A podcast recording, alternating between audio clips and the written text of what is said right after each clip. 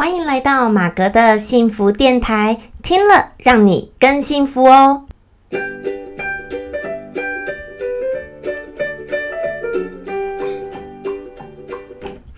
Hello，大家好，我是陪你追梦的好妈咪，同时也是节目主持人 Margaret 马格。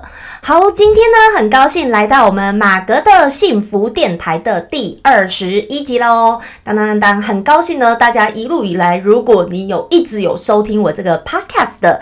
节目的朋友们呢？那如果你是第一次收听的话呢，或者第一次透过 YouTube 发现我这个节目的人呢，我先跟你简单介绍一下我的马格的幸福电台呢，会透过像是生活、心情、故事，然后影剧、电影、书籍，还有老子《道德经》等等的一些呃资讯呢，来跟大家分享我们心情上面的各种的故事啊，也帮助每一个人呢，希望你能找到你内心的幸福哦。好，那跟大家分享一下，如果呢，如果你有一些自己的心情故事，想要跟我们听众朋友们呢、观众朋友们大家一起来分享的话呢，或者是希望听到我的一些想法呢，都很欢迎你可以寄 email 给我，告诉我你的心情故事哦，或者是呢，你可以寄到我的 IG 的这个私讯哦，也可以跟我这样子一起来分享。好，今天我们的主题呢会是什么哈？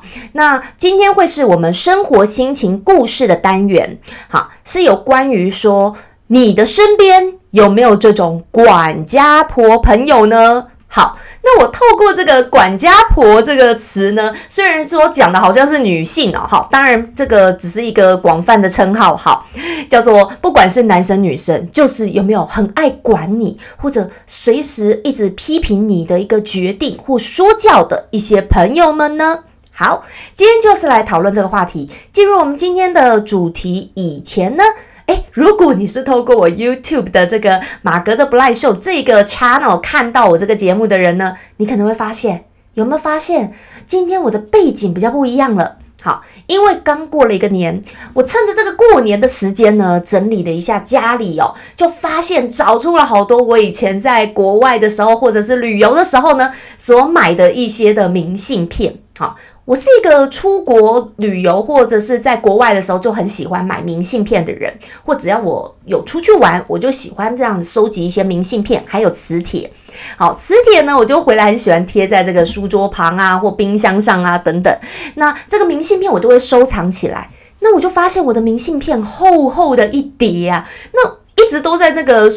这个柜子里的某个角落都没有给他弄出来，我就发现说，诶，那干脆我有时候在播一些直播啊，或者说录影片的时候，我就把墙壁贴一贴这个明信片，来当一个背景来试试看好了。好，所以呢，大家你们可以透过如果 YouTube 的 channel 看到影像版的我的时候呢，就可以看到说，诶，我今天这个背景比较不一样，就是我贴了这些明信片，其实还有非常非常多都贴不完。好，可是大家也可以给我一些回馈，觉得这样的背景你们觉得怎么样呢？会太复杂吗？还是怎样不好看？还是觉得诶也蛮有趣的？那么呢，其实我有的时候就会透过这个换换不同风景的明信片呢，也可以当做我的一个一种款的一种背景。好了，好，那希望大家可以给我一下你的一些回馈喽。好，那今天呢，关于这个主题，为什么我今天会想谈论这个主题，就是你们的身边有没有这种管家婆朋友啊？好，那。我刚好会想到这个主题呢，是因为刚好前阵子呢，这个划我的社群软体的时候，看到一个朋友他在分享一件事情哦，他就讲说，因为他最近那个刚生 baby 嘛，刚生一个孩子，结果呢，他就是呃有讲说，可能是他身边的朋友他不是很开心哦，有点在抒发他的情绪。那不太开心的点呢，大概是他身边可能有朋友问到管到说，呃，他到底这个生孩子出来哦，到底是。哺乳是要自己亲喂，哈，喂母奶还是要喂奶粉？就这个 personal 的一个决定。那他呢，其实也是简单讲说，为什么连这么私密的事情，他们家庭的决定，他们夫妻两个人都决定好事情，还有必要被别人管，而且还要这样子，好像要解释给别人听，说为何他要做这个决定？他觉得为什么？哦，那我看他简单这样子讲一下，然后也只是分享一下文章哦，我也非常的讶异，你知道吗？我讶异的是说，天哪！我没想到有人会竟然会管到这么多，还管到朋友说，或管到人家，呃，你们夫妻间到底决定要喂母乳，还是要要不要喂母乳这件事情，还要去问。然后呢，而且问了也就算，一般也可能只是关心，还要去可能跟人家说母奶比较好啦，要怎样怎样，你应该要喂母奶啦，就是类似这样的一个给人家这种 pressure 这种压力。那其实我非常的压抑，说竟然会有人会问到这么多，这这么你知道家庭的事情，或者说一般我们问只是关心人家问说啊怎么样啊？那你生孩子还顺利吗？打算怎么样怎么样？顶多只是关心问候几句，然后人家怎么说你就嗯嗯嗯，然后就是。肯定人家就是很好啊，因为毕竟就是他们自家人的决定嘛，对不对？就像你要住哪里啦，要不要跟父母住怎么样住怎么样，这个都是人家自家人可能都有他们的考量跟一些决定。那我没想到说有人会因为别人说出这样的他的决定，还要呃加上自己的意见，就开始说你应该要怎么样做，怎么样做才对的。我还蛮讶异，针对这种事情还有人要要管，好，真的是原来这个社会上的管家婆真的是无处不管呐，哈，什么话题连这种这么私密的他也可以管，很厉害。好，那讲到这个话题啊，虽然我平常并不是要讲什么育儿啊、亲子这块，因为这也不是我的生活啊，对不对？好，因为这完全不是我的生活，我并没有小孩，所以呢，完全不是我的生活，呃，所以我并不会谈谈这些，然后。也没有特别大的兴趣，没错。可是我还是会很喜欢了解社会的一个现象，所以呢，有时候关于这方面的一个资讯啊，或什么的，有有时候我还是会尽量，有时候也涉猎一些，这样才能够了解一下哦，每一个人他的心态在想什么啊，每一个人的心里在想什么啊。毕竟每一个人面临人生的选择是不同的，那自然会有不一样的一个心态。OK，那所以我还是还蛮愿意涉猎的。那其实啊，像讲到今天这样的一个主题跟话题呢，我就很想到说，我大学的时候有修一门课。那其实我确切那一门的课名我已经忘了，可是我很记得它是一个医学院开的一个课程，因为我们学校是有医学院的。然后呢，我就去医学院上这一门课，所以当时来上课的老师们呢，其实就是呃我们的学校的医学医院的医生，好，都是医生来上课。那时候我就很记得，班上好像女生，哎，男生女生都有。然后老师就有讲说，呃，那个医生就有讲说，这个母乳啊，怎么样怎么样比较好啦，或可以增加孩子的免疫力啊，等等。好，那很多的一个呃理论呢，他提出来。然后我就很记得，在上完了一系列那个课程以后，他就调查一下说，那有没有？请问在座的女生们、女同学们，你们听完我们这一系列的课程呢？呃。以后将来，如果你们有小孩的话，你们会选择自己亲喂哺乳吗？会选择自己喂母奶吗？哦，我很记得有这个问题。那其实当时我怎么有没有举手？我是真的忘记了。但是问问当时的我心情呢？我必须说。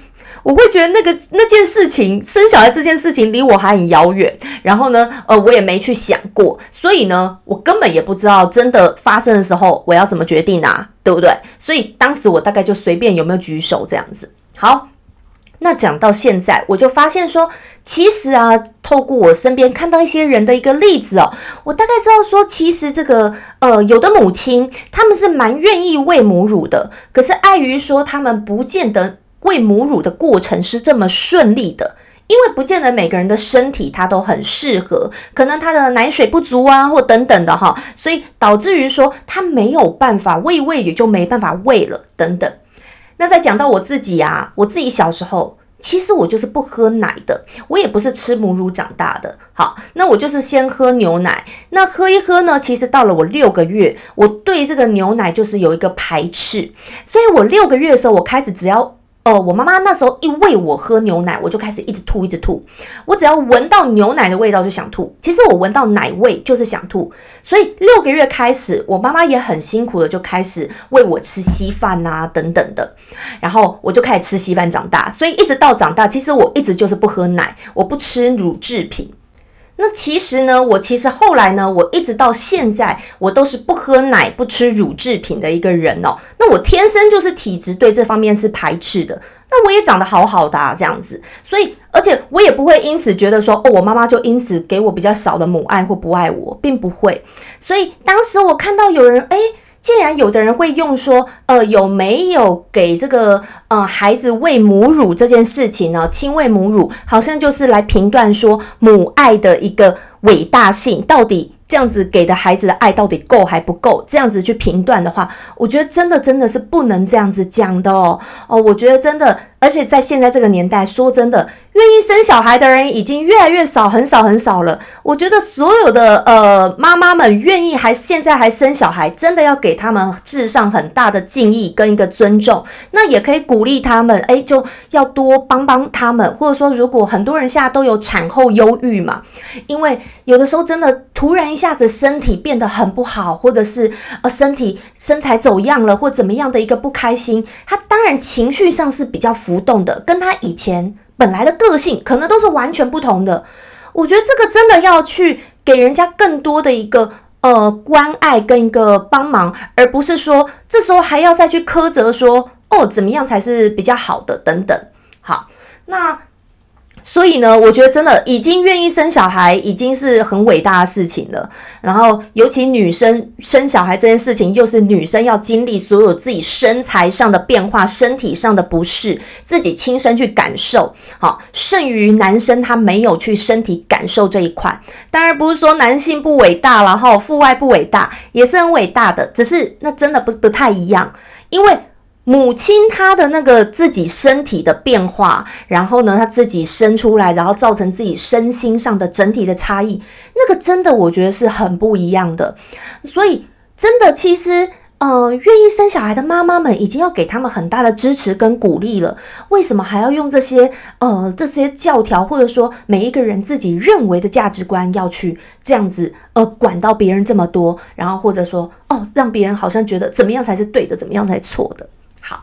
那今天讲这个话题呢，当然我只是透过这个，然后刚好想到这个灵感。但是其实我觉得，不管是不是在这个喂母乳这件事情，即使很多别的生活上的琐事，你的生活当中有没有一些这种很管家婆的朋友们呢？好，不管是男生女生，管家婆只是一个形容词。好，就是管的东西太多了啦，管到你家的那个私人的小事啦，管到你家的那个呃。到底你家的那个阿猫啊狗，或你家的人要怎么养，要吃什么，他可能都管太多，或者是评价你，因此会论断你，呃，这样对还是错？好，那我觉得这件事情就是称为到。我觉得就是很多时候啊，每一个人都常会有自己的一个价值观，自己的三观。那很多事情有对错吗？其实没有所谓的对与错。那这个牵扯到，其实我最近常常跟别人聊天的时候，也会一直讲到尊重的一个话题。我觉得一直以来哦，每一个人其实都应该要学习尊重这件事情。尊重这件事情，不是只有尊重自己，还有尊重他人。那我觉得这真的是要学习的，包括我自己也是不断在学习，不断在提醒我自己的。好，那我自己有感受到我自己一路以来的改变。那我这个改变呢，可能跟我研读《道德经》呢也是很有相关性的。因为以前的我可能也是属于，因为我是一个很有自我的一个想法的一个人，所以。也会不自觉的跟朋友间呐，或聊天间，在我很年轻的时候，很喜欢哎跟人家聊天，会觉得我会觉得我这样才是对的，啊，或者说他那样是错的，啊，或者说就会跟人家讲到一个东西，就会想要一直一直讲下去，然后变到一个坎，你知道吗？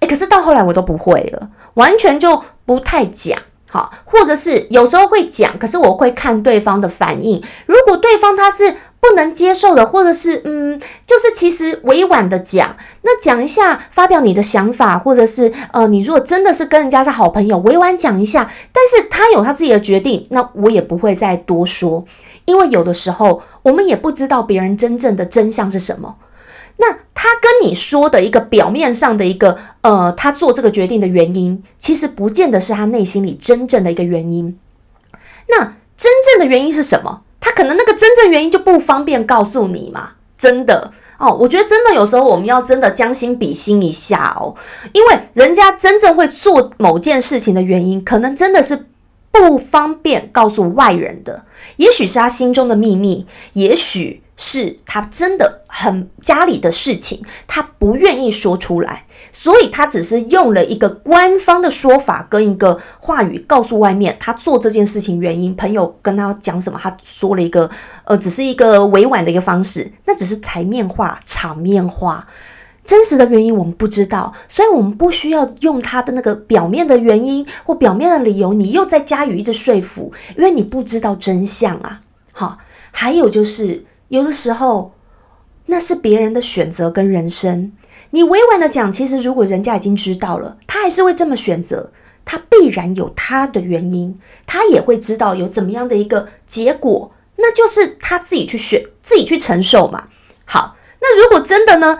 哦，他真的真的只是已经就是呃没有办法知道那个结果，他只是说啊，真的是呃这时候冲动啊，这时候就是想啊，他也不想要，呃，他也不知道会有怎么样的后果，那你也让他去承受一下嘛，对不对？有时候他去承受一下，他以后自然就会知道啦，因为毕竟那是每一个人自己的人生。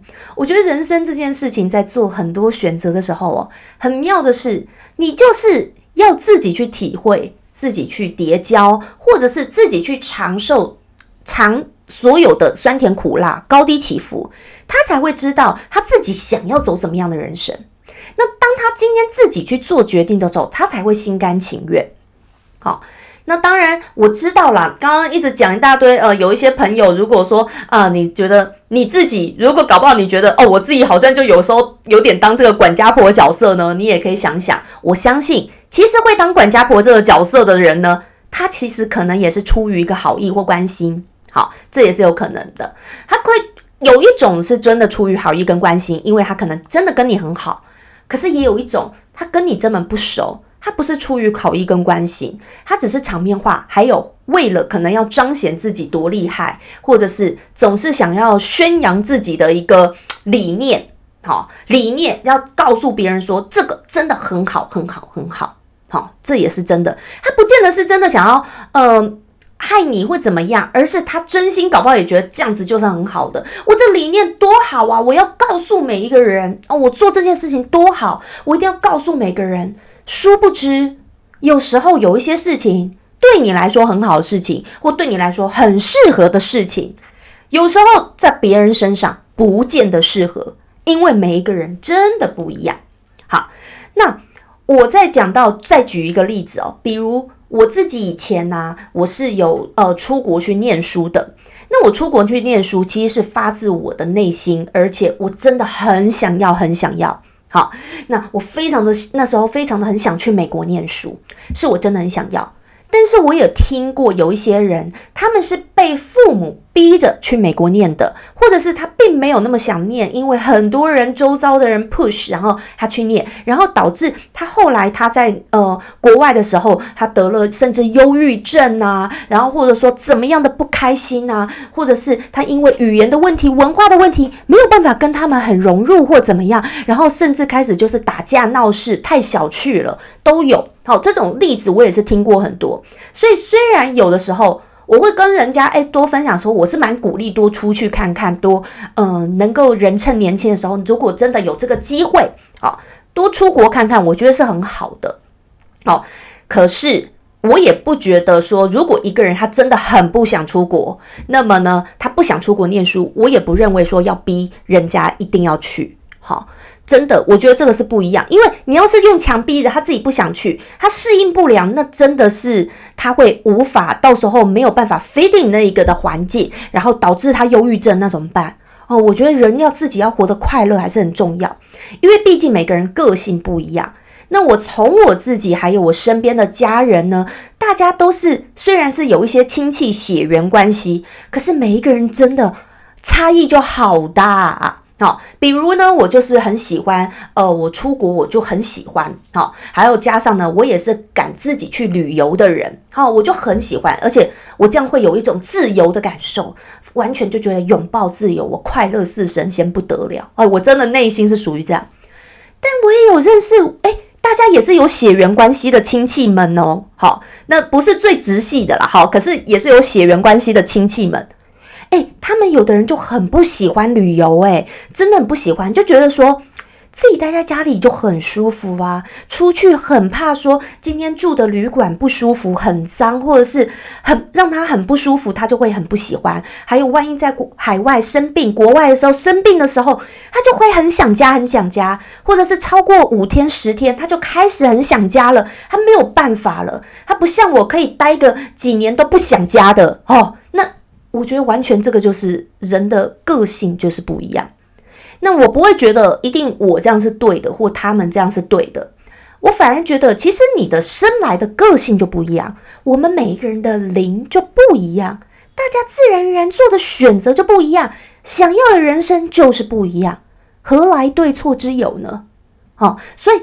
我们如何要每一个人学习说，不要去妄加判断，去当这个管家婆去批判讲别人的人生该要怎么选择，或者任何的一个选择，你觉得怎样才是对的错的，你一定要去这样讲。甚至人家的小孩，自己家里小孩或自己的父母，你要怎么样去过那样的生活？我们不知道真相，我们到底有什么资格去评断呢？好。那我这个是真的，呃，有切身发现过。好，真的我就发现他们的大家的不一样。就像有的人就是很喜欢脱离舒适圈，有的人就很喜欢待在舒适圈。那有什么不对吗？其实也没什么不对呀。哦，今天除非是做什么有伤天害理的事情呢？你说哦，有伤害到我们社会国家的事情呢，残害别人，那当然就不对了嘛，犯法的事情就不行嘛。今天如果不是的话。他自己的人生自己选择，当然是没什么不对哦。除非说今天一个人他总是说想改变想改变，但是又跨不出那一步。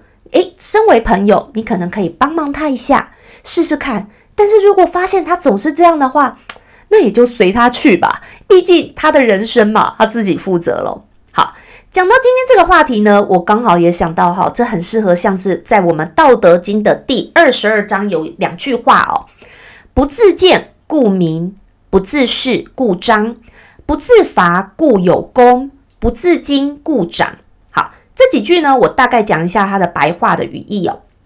就说不要局限于所见，所以看得明白；不自以为是，所以真相才彰显；不夸耀自己，所以才建功；不仗势自己，才能长久。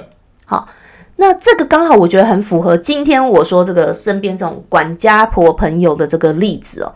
你有没有？身为这个如果很管家婆、管家公的这个朋友们呢，可能就是属于，因为他觉得他这样做很好，好，所以呢，可是他可能有点局限于自己所见的，局限于自己所见的呢，所以他没有满办法明白真正的真相，或者是理解背后人家的原因，或者是他总是要拿自己所见的一直要套在别人的人生上面。但是，但是我们都不是当事人，我们也不知道人家真相，那为什么要这样子去呃自以为说自己这样是对的，然后要一直套在别人的身上呢？好。那我在讲那一天我搭捷运的时候，刚好也没有很久以前哦，大概一个月内发生的事情。我搭捷运的时候呢，就看到那个有呃在捷运上面有两个位置，因为那天人很多啊，我也是站着的。前面有一个年轻人哦，那他大概其实也不到二十岁，大概才十五岁左右的一个小男生。好，那旁边感觉是坐着他的妹妹。好，妹妹呢可能更小了，大概小学的年纪。然后这个十五岁的弟弟呢，他就坐在这个一般座的位置，不是博爱座，一般座。这时候呢，呃，旁边我就看到一个比较年纪长的一个呃太太呢，大概是哦七十几岁，OK，七十几岁的那个太太呢，就突然说，呃，在看到旁边有一个那个阿妈，阿妈年纪看起来就比较大了，大概八十岁以上至少有，好。然后呢，阿妈就站在旁边。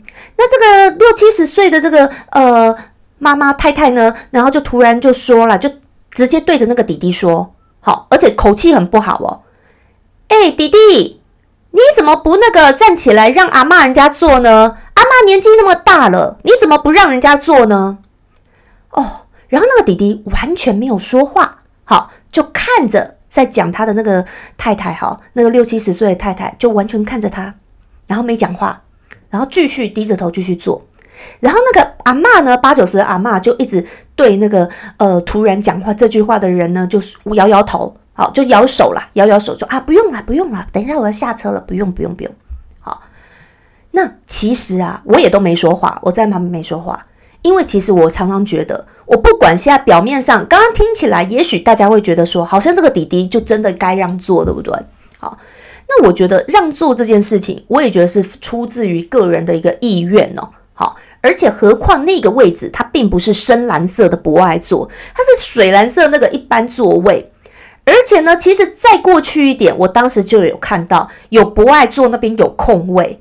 可是那个阿妈一样没有走过去那边坐啊，好，可见他可能自己也懒得走过去坐。好，还有呢，就是有的时候我觉得常常这样子主动叫别人看起来好像年轻的人就一定要让位的，我真的我也不太认同，因为大家应该有看过网络上有一些广告，对不对？好，有一些广告后来都有在讲。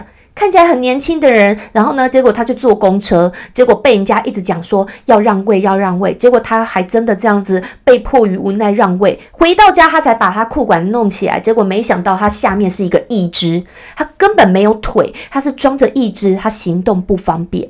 好，我这时候就要讲，真的很多很多时候，我们不知道人家的真相，他可能那天真的很不舒服，那他先上来这个位置，他先坐了，他有错吗？他没有错啊。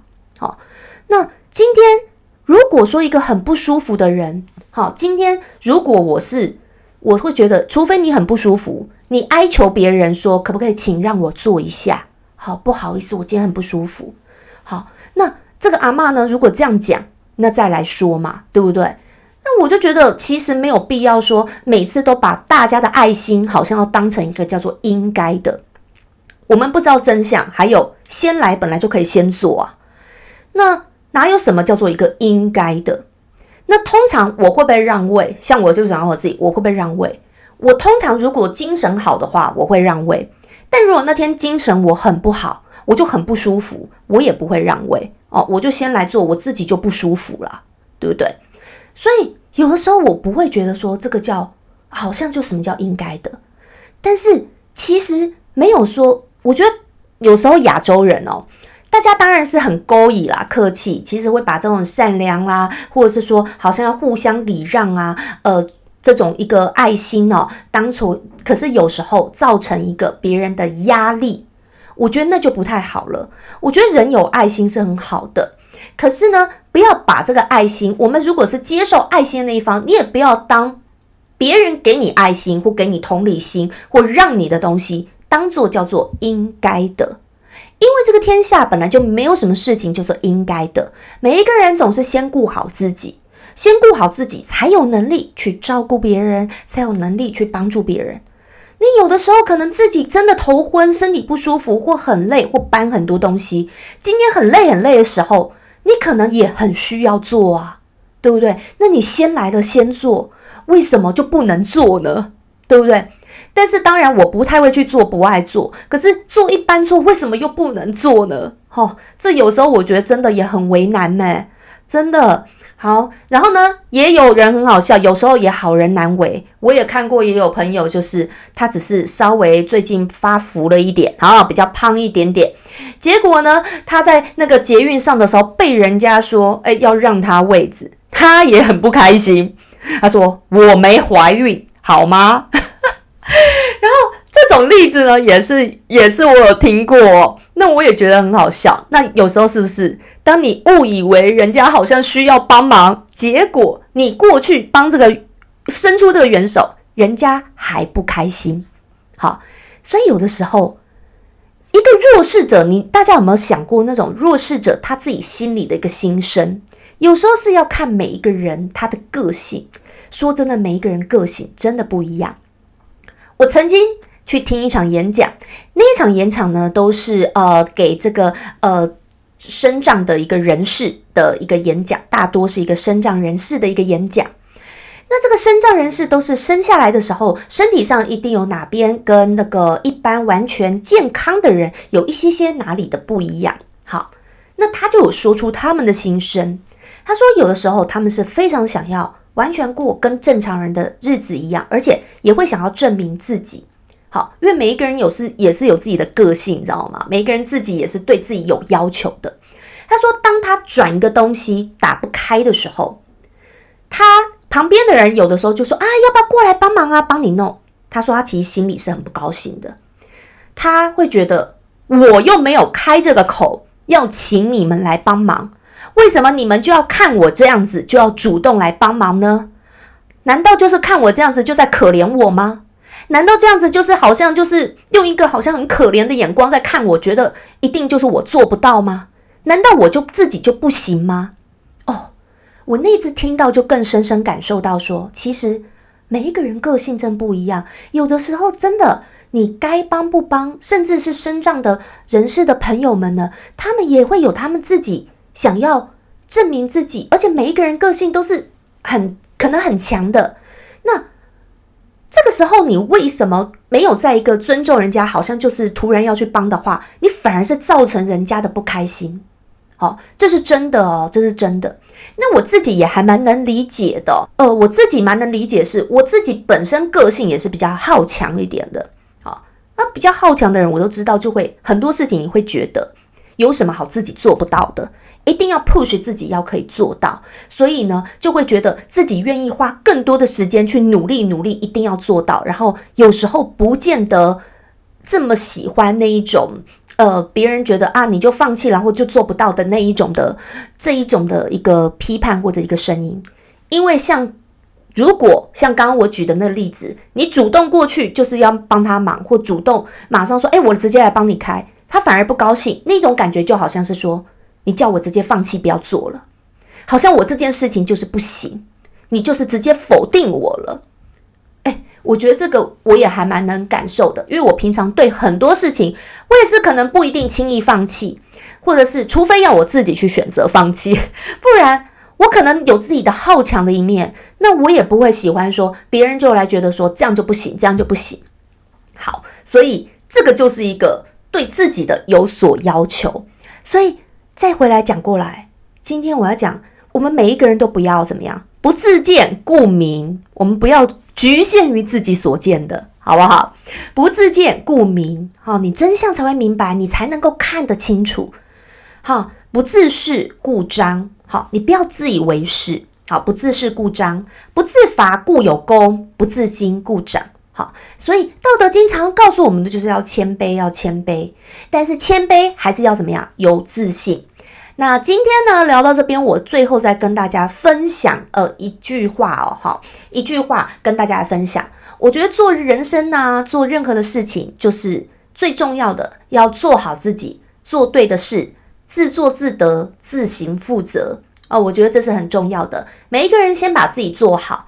好，做好自己，然后做对的事，认为自己在做对的事情，自作自得，自行负责。有的时候，当我们先把自己做好了，用身教胜于是言教。那把自己做好了，才能够去影响周边的人。那而且有的时候管理自己，我觉得是比管理众人要来得更难的。虽然在以前学管理学的时候，都是学很多组织上的行为啦，还有管理学整个经营的管理，可是等等，我觉得自我管理常常是最重要的。那扪心自问，我们每一个人都有把自己管理的很好吗？好，那其实我对我自己呢，我也觉得还是不够。嗯，所以呢，自己都还没有管理好了，怎么能够管理别人呢？我常常觉得是这样，所以要先把自己。打理好，先把自己管理好，才能够去更加的影响别人。不需要去批判别人，讲一大堆有的没的哦。然后或者是说啊，那个别人一直要讲说别人怎么样做才对的。好，那最后呢，也跟大家分享，如果。你碰到身边有这样的管家婆朋友，你自己虽然不是管家婆，但是你有这种管家婆朋友，你要怎么应对呢？说真的，你就把耳朵关起来吧，就当做没听过哦，就没听到。然后表面上说，嗯，对对对对对，还记得网络上有一个图片吗？有一个梗图，跟我上次分享的三季人有一点好笑，哈，有一点雷同。我上次不是讲过三季人的故事吗？在前几集的 Podcast，那网络上有一个梗图呢，他就说，哎，有一个像是画一个师傅的样子哦，就说，哎，有一个学生来问他，哎，要永远快乐的秘诀是什么呢？然后这个师傅就说啊，不要跟笨蛋争论。然后这个学生就来问他了，我觉得不是耶。结果这师傅马上说，嗯，你说的没错。就代表可见他就是个笨蛋。就是呢，当我们遇到这些管家婆，或者你认为啊，真的是听不进耳的人呢，你就说嗯，对吧？然后你根本不要跟他争论，你自然而然就快乐啦。你也不要因为他而生气。好，我们遇到不开心的人，爱东管闲事的管家婆呢，或者说不熟的人也来这样东管西管，让你心里很不舒服，你就当做像是笨蛋一样，不要跟笨蛋争论，好不好？然后呢，不要跟他多讲。就说嗯，没错，你说没错，嘿，就这样子，好，然后你就可以回头了，就说嗯，没错，很棒，很好，好，不需要再多争论了，好吗？那这样子呢，你就可以快乐啦。那我们自己呢，也要提醒着自己，要尊重别人，好，然后呢，不要自己去当这个管家婆，OK，好。那今天呢，就是跟大家分享这个心情故事到这边。那希望呢大家会喜欢。那如果呢你有怎么样的一个呃想法呢，等欢迎可以留言给我。Podcast 上面的朋友们呢，你可以用 iPhone 的这个呃留言，然后给我五颗星，然后呢留言告诉我你的想法。那也很欢迎呢。如果是在 YouTube 看影像的朋友们呢，你们可以在下方直接留言给我喽。那对我的生活有兴趣呢，可以去追踪我的 IG、Instagram，还有这个 FB 的粉砖，还有就是我 YouTube 的主频道 Margaret 马格，还有这个马格的不赖秀，两个 YouTube 频道都很欢迎大家来订阅起来哟。好，我们马格的幸福电台下周三再见喽，拜拜。